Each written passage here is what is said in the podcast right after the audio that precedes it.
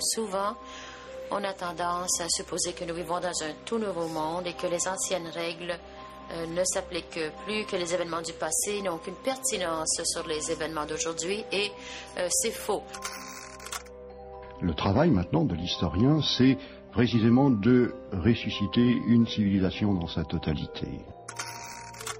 L'histoire, c'est un dépassement de l'événement. C'est-à-dire qu'il y a 36 définitions de l'histoire. Dans des classes jeunes, je ne demande pas que les gens connaissent par cœur les dates, les noms, etc. Vous me gênez parce que j'ai le sentiment que je vais jouer au professeur et ce n'est pas le bon endroit.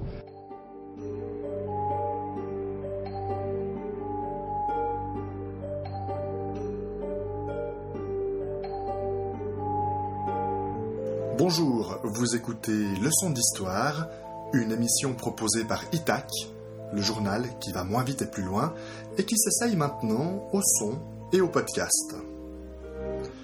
Nous vous proposons euh, dorénavant d'écouter et de télécharger depuis notre site internet une série d'entretiens. Notre but est toujours plus ou moins le même, il s'agit de poser un regard sur un phénomène d'actualité, de le décortiquer, de prendre le temps d'en saisir les enjeux en compagnie d'un expert, d'un passionné ou d'un amateur éclairé qui, lui, nous confie son regard, son analyse, son opinion du sujet traité. Pour inaugurer cette série d'émissions, nous nous sommes intéressés à l'Ukraine et nous avons rencontré l'historien Éric Honoble. Éric Noble est chargé de cours à l'Université de Genève et c'est un spécialiste de l'Ukraine dans sa période révolutionnaire. Mais c'est aussi un amoureux de ce pays qui va s'efforcer de retracer en notre compagnie les grandes lignes de l'histoire d'une Ukraine qui se trouve maintenant en pleine guerre civile. Eric Onable, bonjour. Bonjour. Vous êtes historien, vous êtes chargé de cours à l'Université euh, de Genève. Est-ce que vous pourriez euh, me spécifier le contenu de votre enseignement? Est-ce que vous pourriez me brosser les grandes lignes de votre parcours académique? Alors, euh, cette année, je fais un enseignement qui s'est avéré malheureusement un peu prémonitoire, dans la mesure où je faisais un cours sur l'histoire de l'Ukraine euh, pendant les deux derniers siècles et que j'ai enchaîné sur un séminaire portant sur les violences politiques à l'est de l'Europe, euh, de la Première Guerre mondiale à la mort de Staline. Et alors, ce qui m'a amené à ça, c'est d'avoir fait du russe à partir de l'âge de 11 ans, un peu par hasard. Euh, d'avoir été pour la première fois en URSS en décembre 1979, d'avoir atterri trois jours avant l'invasion de l'Afghanistan. Comment ça s'est passé? Comment ça se fait? C'était un voyage touristique euh, avec mes parents. Euh, tout ce qui on ne pouvait pas prévoir ce qui allait se passer. Et la première chose que j'ai réussi à déchiffrer en russe sur le parcours entre l'aéroport Sheremetyevo et Moscou, c'était j'ai déchiffré les lettres, ensuite on m'a traduit, c'était nous ferons le plan quinquennal en quatre ans ce qui évidemment n'avait pour moi strictement aucun sens. Et je pense que c'est de là qu'est partie une espèce de curiosité pour le, système soviétique. Euh, voilà quelque chose de totalement incompréhensible, mais que j'avais vraiment envie de comprendre, et une société qui fonctionnait pas du tout comme euh, ce dont j'avais l'habitude. Et euh, donc dès ce moment-là, ouais, ça a commencé à, m'intéresser. Et 20 ben, ans plus tard, à l'été 91, je faisais mon service militaire. Et je, me souviens le moment où euh, un de mes camarades de régiment m'a dit, euh, tu sais, euh, l'URSS c'est fini. bon, j'ai pensé un certain nombre de choses très rapidement, mais une des choses que j'ai pensé à ce moment-là, c'était les archives vont ouvrir. Et donc, voilà, j'ai commencé mes recherches à partir de 95. Euh, en Ukraine, tout aussi par hasard que pour le choix du russe au début, c'est-à-dire que l'Ukraine, c'était ce qui est le plus proche euh, de la France. Donc c'était un petit peu plus facile. J'avais pas beaucoup d'argent, donc en Ukraine, on pouvait y aller en bus. Et c'est comme ça que je me suis retrouvé en Ukraine euh, pour la première fois en 94. Euh, des hasards ont fait que j'ai connu des gens sur place euh, qui étaient, toi qui avais une histoire très très compliquée, des, des enfants de Russes blancs qui avaient quitté la Russie après la guerre civile pour s'installer en France, mais dont les parents avaient décidé de rentrer au pays dans les années 50 Euh, donc voilà, des gens qui avaient vécu l'histoire euh, très directement sur eux. Euh, et puis donc quand j'ai commencé une thèse, ben, je me suis dit que j'allais la faire sur l'Ukraine et plus spécialement sur la région de Kharkov. Alors j'ai toujours voulu travailler sur la période révolutionnaire et l'Ukraine et la région de Kharkov c'était intéressant parce que ben, l'Ukraine c'est quand même l'endroit où ça a été le plus la pagaille et la région de Kharkov c'est elle-même une région particulièrement mélangée en Ukraine, vu que c'est plutôt une région russophone. Donc c'est une espèce de, double ou triple périphérie. L'Ukraine est à la périphérie euh, de l'Empire tsariste, puis de l'Union soviétique, et la région de Kharkov est à la périphérie de l'Ukraine. Voilà, c'était un peu ce type d'approche euh, là. Et donc, euh, bah, depuis ces années 94-95, j'y vais bon an mal an deux fois par an et j'y ai vécu quasiment une année dans le cadre de la préparation de la thèse. On a coutume souvent de dire que euh, l'histoire de la Russie, elle commence en Ukraine. En fait, pourquoi, à votre avis? Alors, bah, c'est toujours le problème de comment qualifier et comment comprendre euh, l'État qui est vient au Moyen Âge. Donc un État qui s'appelle euh, la Russie et qui est revendiqué actuellement tant comme l'origine de l'État russe que comme l'origine de l'État ukrainien. Alors, sauf que, euh, comment dire, ces deux visions rétrospectives qui sont euh, au choix aussi juste l'une que l'autre ou aussi fausses l'une que l'autre. Euh, en, tant que, en tant que Français, bah, j'ai appris, comme tous les petits Français, que Charlemagne était français. il a fallu que je devienne prof d'histoire pour commencer à m'interroger sur le fait que cet empereur français avait sa capitale à Aix-la-Chapelle qui est en Allemagne.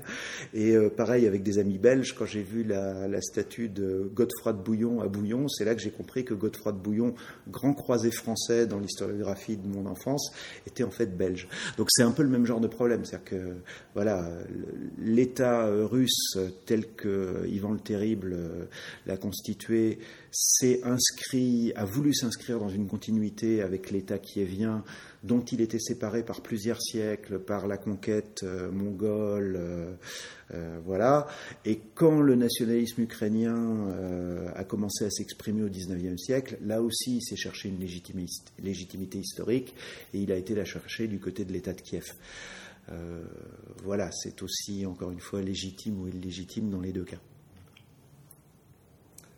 si on s'intéresse à la entre guillemets naissance du pays, on peut toujours partir par le, par le on va dire par l'étymologie Ukraine. Il me semble que le mot lui-même, euh, il fait presque problème, non?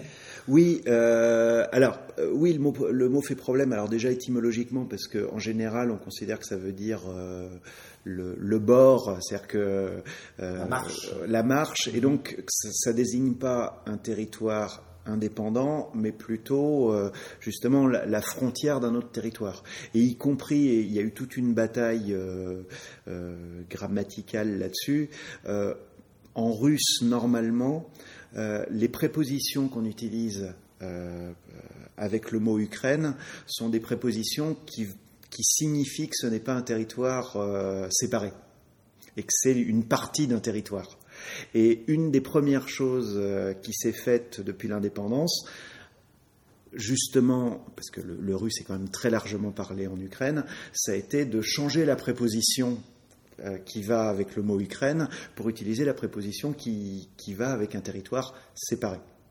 Et donc, encore, et d'ailleurs aujourd'hui, en Russie, on continue à utiliser euh, la préposition qui désigne une partie d'un tout, et en Ukraine, la préposition qui désigne le territoire séparé.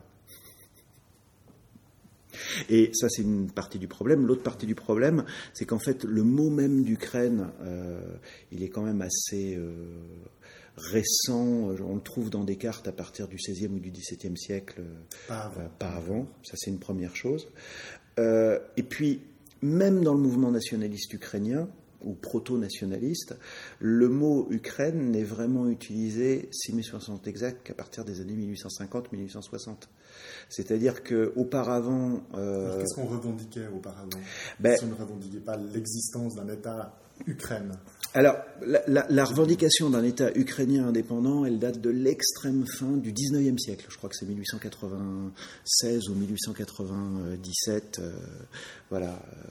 Euh, mais auparavant, alors, dans l'Empire russe, c'est là que le mot Ukraine s'impose en premier. Justement en opposition au terme de petite Russie que le pouvoir tsariste impose. Par contre, là où le nationalisme ukrainien est le plus vigoureux, c'est-à-dire dans ce qui appartenait à l'Empire austro-hongrois, les Ukrainiens se définissent comme des Russes. C'est-à-dire que le, mot ukrainien euh, pour désigner euh, l'ethnie, c'est euh, ruski, mais qui du coup est traduit la plupart du temps par ruten, pour éviter justement d'être compris comme juste russe. Parce que à l'époque tsariste, euh, autant le pouvoir tsariste interdisait l'utilisation du mot ukrainien dans son territoire, autant il essayait de prouver que euh, les Rutènes de l'Empire austro-hongrois étaient des Russes séparés euh, de la mère patrie et avaient une politique de propagande rattachiste à l'usage des Ukrainiens d'Autriche-Hongrie. Alors, si on s'intéresse un peu à ce, qu'on a, ce que les historiens appellent la période euh, moderne, celle qui court euh, de la fin de la Renaissance à, en gros, au, XIXe siècle, qu'est-ce qu'on trouve en Ukraine? Bah, ce qu'on trouve en Ukraine, c'est grosso modo. Ukraine actuelle, oui, oui, oui. correspond oui, voilà, oui, oui, oui, oui. J'ai passé un semestre à faire court euh, en, en, faisant comme ça une, euh, une périphrase disant toujours dans les territoires qui constituent aujourd'hui l'Ukraine. Euh, alors, ben, ce qu'on trouve, c'est dans toute la partie ouest, en fait, ça appartient euh, au royaume de Pologne et Lituanie. Euh, donc qui est par définition un, royaume euh, multiethnique au niveau de la, composition euh, de la population, mais où pour l'essentiel les Ukrainiens sont des paysans, donc dans une zone qui correspond à la Galicie, c'est-à-dire la région de, de Lviv, et à la, à la Volhynie. Et puis de l'autre côté, euh, ben le, d'ailleurs le, territoire polonais a même été beaucoup plus loin jusqu'à Kiev et même au-delà de Kiev. Euh, sauf que là, ça se heurtait à la progression de l'État russe euh, euh, qui arrivait de l'Est et qui peu à peu a grignoté des territoires euh, en profitant euh, du fait que, bah, par exemple, les Cosaques ukrainiens se sont révoltés à plusieurs reprises contre la noblesse polonaise. Et du coup, ce qui est considéré comme la date officielle du rattachement, dans l'historiographie russe, comme la date officielle du rattachement de l'Ukraine à la Russie, 1655 si mes souvenirs sont exacts, c'est quand le chef cosaque ukrainien Bogdan Khmelnytsky euh, conclut un accord que lui voyait sans doute comme un accord purement circonstanciel avec le tsar et qui est considéré du coup par les Russes comme un accord d'association des deux nations pour l'éternité. On fait un peu de géopolitique, on imagine volontiers euh, que euh, ce Cosaque cherchait certainement des appuis contre les Ottomans. Euh, non, non, contre, les Polonais. Ah non, non, lui, sa guerre, c'était contre les Polonais et les Juifs. Mhm. Euh, alors c'est d'ailleurs là où on retrouve malheureusement une autre constante de l'histoire ukrainienne, c'est que euh, justement cette révolte-là a été le, le, plus grand massacre de Juifs en Europe de l'Est jusqu'au XXe siècle. Euh, et que ce Bogdan Khmelnytsky fait partie des héros nationaux ukrainiens jusqu'à aujourd'hui. Alors, euh, d'ailleurs, il, est un héros national quasiment pour tout le monde, à part pour les Juifs, parce que pour les Ukrainiens, donc c'est celui qui, un des premiers, a levé l'étendard de la révolte contre les oppresseurs de l'Ukraine, euh, mais pour les Russes, c'est lui qui a fait le premier accord d'association, de, de rattachement de l'Ukraine à la Russie. Voilà. Alors, vous avez soulevé la chose. On, a coutume souvent de décrire l'Ukraine comme la patrie des Cosaques, ce qui est partiellement vrai. On trouve des Cosaques également euh, euh, hors d'Ukraine. Mais est-ce que vous pourriez euh, nous expliquer en, quelques mots ce que c'est qu'un Cosaque? Est-ce que c'est un peuple? Est-ce que c'est une ethnie? Est-ce que c'est une catégorie sociale? Est-ce que c'est une culture? Ça se définit par quoi? Par une langue? Qu'est-ce qu'un cosaque? Honnêtement, alors déjà, c'est hors de la période dont je suis le spécialiste. Alors j'ai quand même essayé de, lire là-dessus. J'ai toujours pas trouvé de réponse définitive qui me semble satisfaisante. C'est-à-dire que les Cosaques, grosso modo, l'idée, c'est que ce sont des paysans combattants euh, donc qui doivent être prêts à quitter leur terre pour combattre euh, à tout moment, mais qui, en échange de, cette disposition à combattre, sont des propriétaires libres et non pas des serfs. Et toujours euh, en échange de cette disponibilité à combattre, ont la faculté de s'organiser militairement un peu comme ils l'entendent, et donc y compris d'élire leur chef. Voilà. Ça, c'est à peu près, d'après ce que j'ai compris, le point commun à tout ce qui est appelé Cosaque. Alors ensuite, on va trouver euh, des Cosaques ukrainiens au service des Polonais, des Cosaques ukrainiens au service des Russes, des Cosaques ukrainiens en rupture de banc avec les Polonais ou avec les Russes, et puis l'État russe va lui-même euh, créer des régiments cosaques euh, tout au long de son histoire. Et puis il y a aussi des migrations. Donc vous retrouvez par exemple beaucoup d'Ukrainiens dans le Kouban, donc dans le nord du Caucase, qui sont donc pas forcément cosaques, mais qui sont bien ukrainiens ethniquement, mais vous trouvez aussi des cosaques au Kouban qui, eux, ne sont pas forcément ukrainiens, mais qui sont bel et bien des cosaques. Et honnêtement, j'ai vraiment pas trouvé le dernier mot de cette histoire.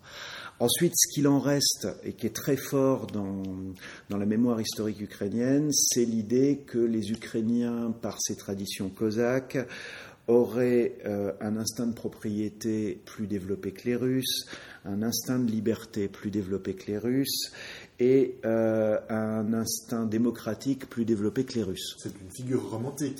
Tout à fait, tout à fait. Et euh, ben, c'est justement l'historiographie, euh, les débuts de l'historiographie nationale ukrainienne à l'époque romantique, et particulièrement quelqu'un qui s'appelle Kostomarov, qui a écrit en russe dans une revue publiée à Saint-Pétersbourg un article qui s'appelle Les deux nationalités russes, où justement il va passer son temps à opposer le caractère russe et le caractère ukrainien, tout en disant bien que c'est deux nationalités russes. Alors, en termes modernes, on dirait euh, slave de l'Est, mais justement, il aura toujours soin de les opposer en disant que les Russes ont un côté euh, panthéiste et porté sur la poésie, alors que les Ukrainiens euh, sont beaucoup plus dans le concret, etc.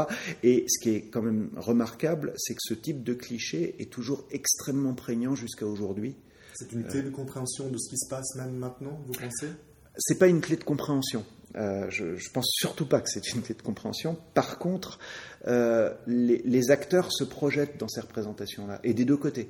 Euh, euh, alors des fois, ils les retournent d'ailleurs, mais euh, comme j'ai fait un, un, certain nombre de recherches justement sur ce qui s'est passé dans les campagnes pendant, pendant la période révolutionnaire, ce qui m'avait beaucoup frappé, c'est d'entendre des gens donc en Ukraine de l'Est m'expliquer de toute façon, un village ukrainien, on le reconnaît tout de suite, il est propre, alors que le village russe, il va être sale.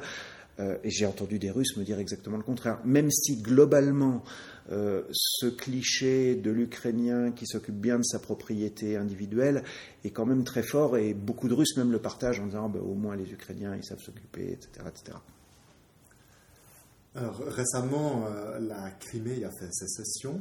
Il y a des, il y a des zones géographiques qu'on peut, dans notre inconscient, rattacher euh, à l'Ukraine à cause de la proximité géographique.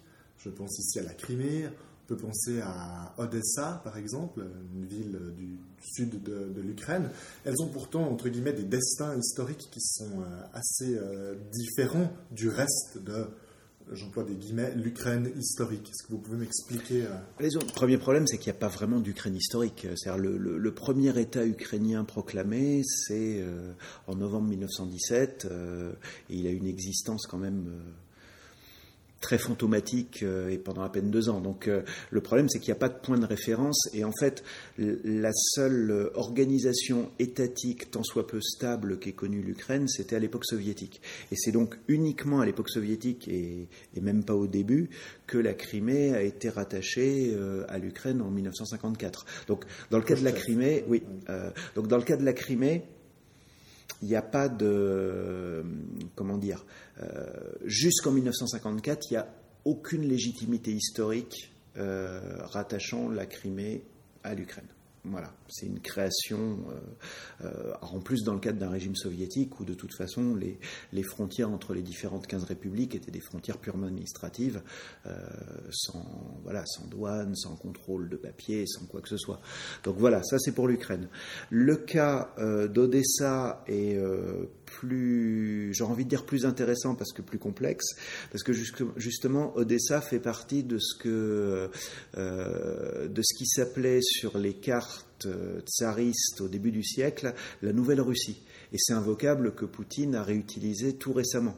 Donc il a ressorti un peu de la naphtaline, mais où, il y a quand même une, une relative réalité. C'est-à-dire que tout le sud de l'Ukraine actuelle était en fait une région de steppe qui n'avait jamais été densément peuplée. L'autoroute steppique, on dit souvent. C'était le point d'arrivée de plusieurs vagues de, migration. voilà, mais, sauf qu'elles ne se sont pas arrêtées et que c'était vraiment des territoires assez vides, qui ont été jusqu'à la fin du XVIIIe siècle dominés par l'Empire ottoman.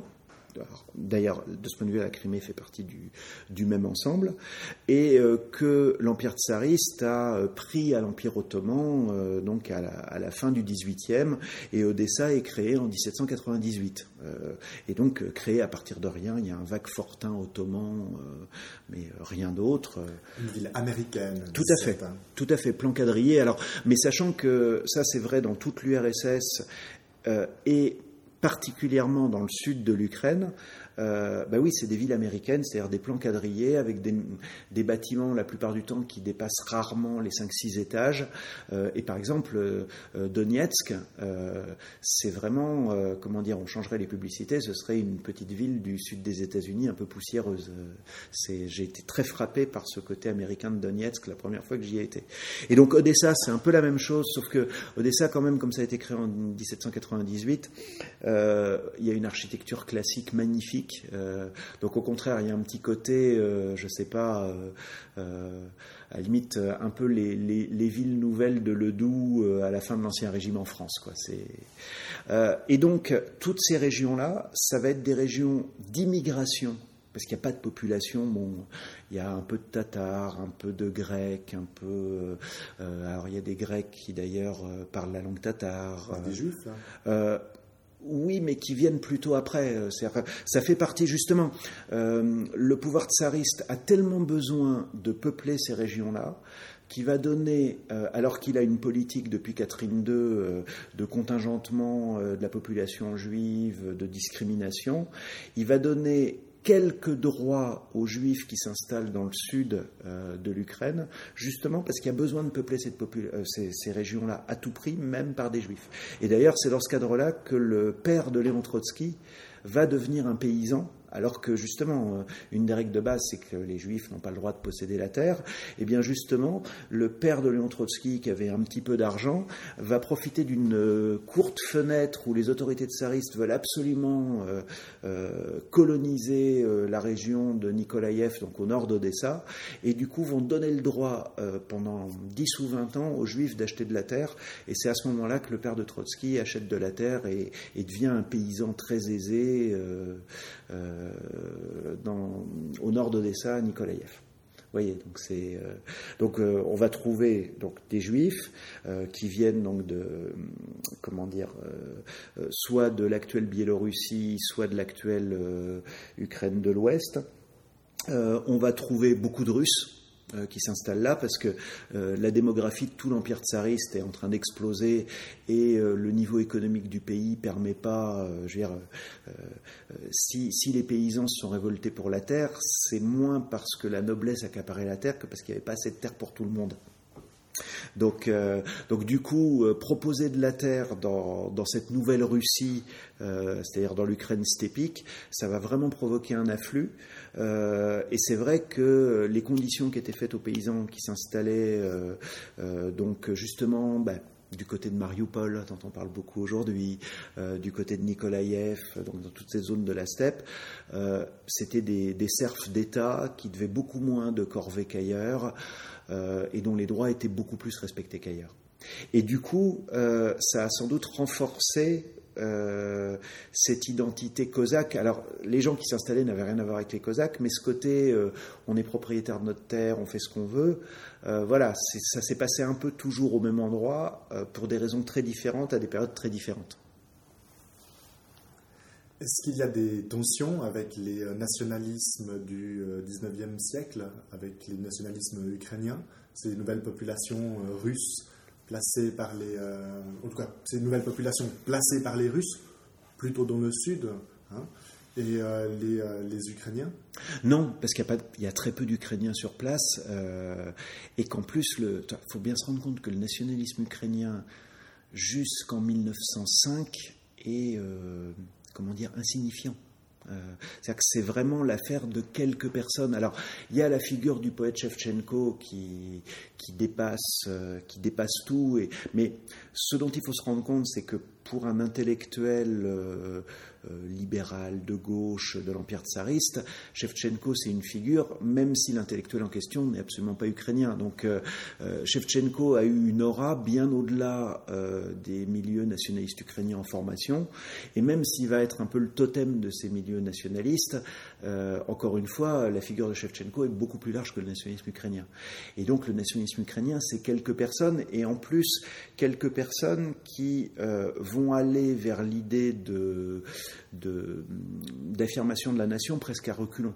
Et ça des deux côtés d'ailleurs. C'est-à-dire que, encore une fois, le, premier euh, ouvrage qui revendique l'indépendance de l'Ukraine, c'est, euh, je crois, 1896, donc euh, Ukraina irredenta, mais l'Ukraine irrédente, mais donc voilà, c'est-à-dire territoire qui réclame son, son indépendance.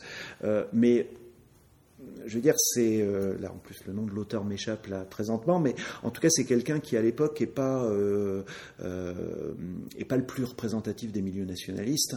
Et ceux qui sont les plus représentatifs à l'époque, ça va être par exemple Rouchevski, le, le, grand historien, alors qui est originaire de l'Empire tsariste, mais qui va enseigner à Lviv, donc dans l'Empire euh, austro-hongrois, l'histoire de l'Ukraine. Mais lui est partisan d'une fédération. Euh, il n'est même pas forcément partisan d'un, comment dire, d'une union entre, l'Ukraine de l'Ouest euh, et l'Ukraine de l'Est, parce que ça lui paraît juste pas imaginable.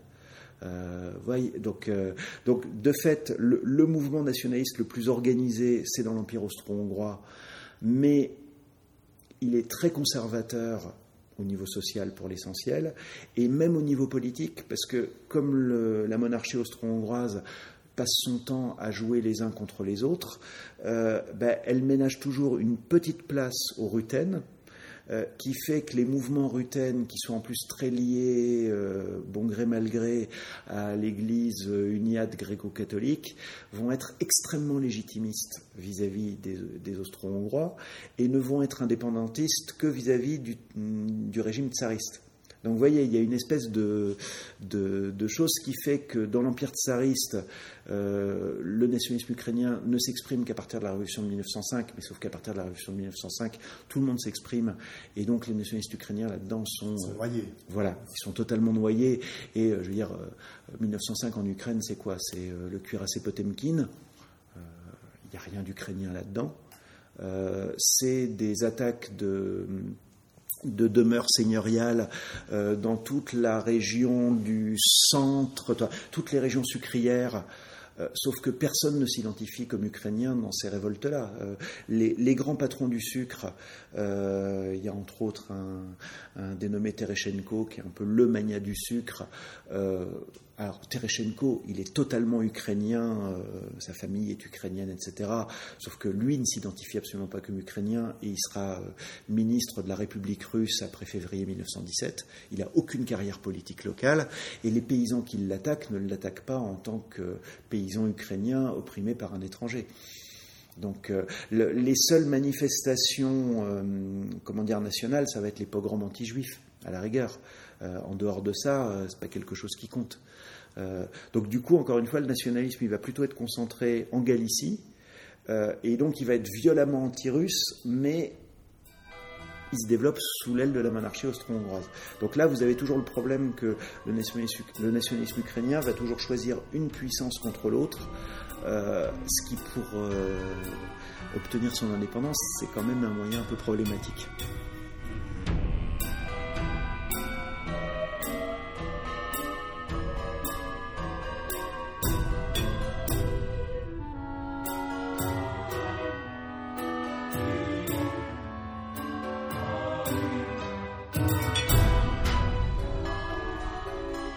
Cette première leçon d'histoire touche à sa fin. Merci d'avoir partagé cette demi-heure avec nous. Dans le prochain épisode, bientôt en ligne sur notre site internet, nous serons toujours en compagnie d'Éric Honoble et nous nous concentrerons sur la naissance de l'État ukrainien au XXe siècle. À bientôt.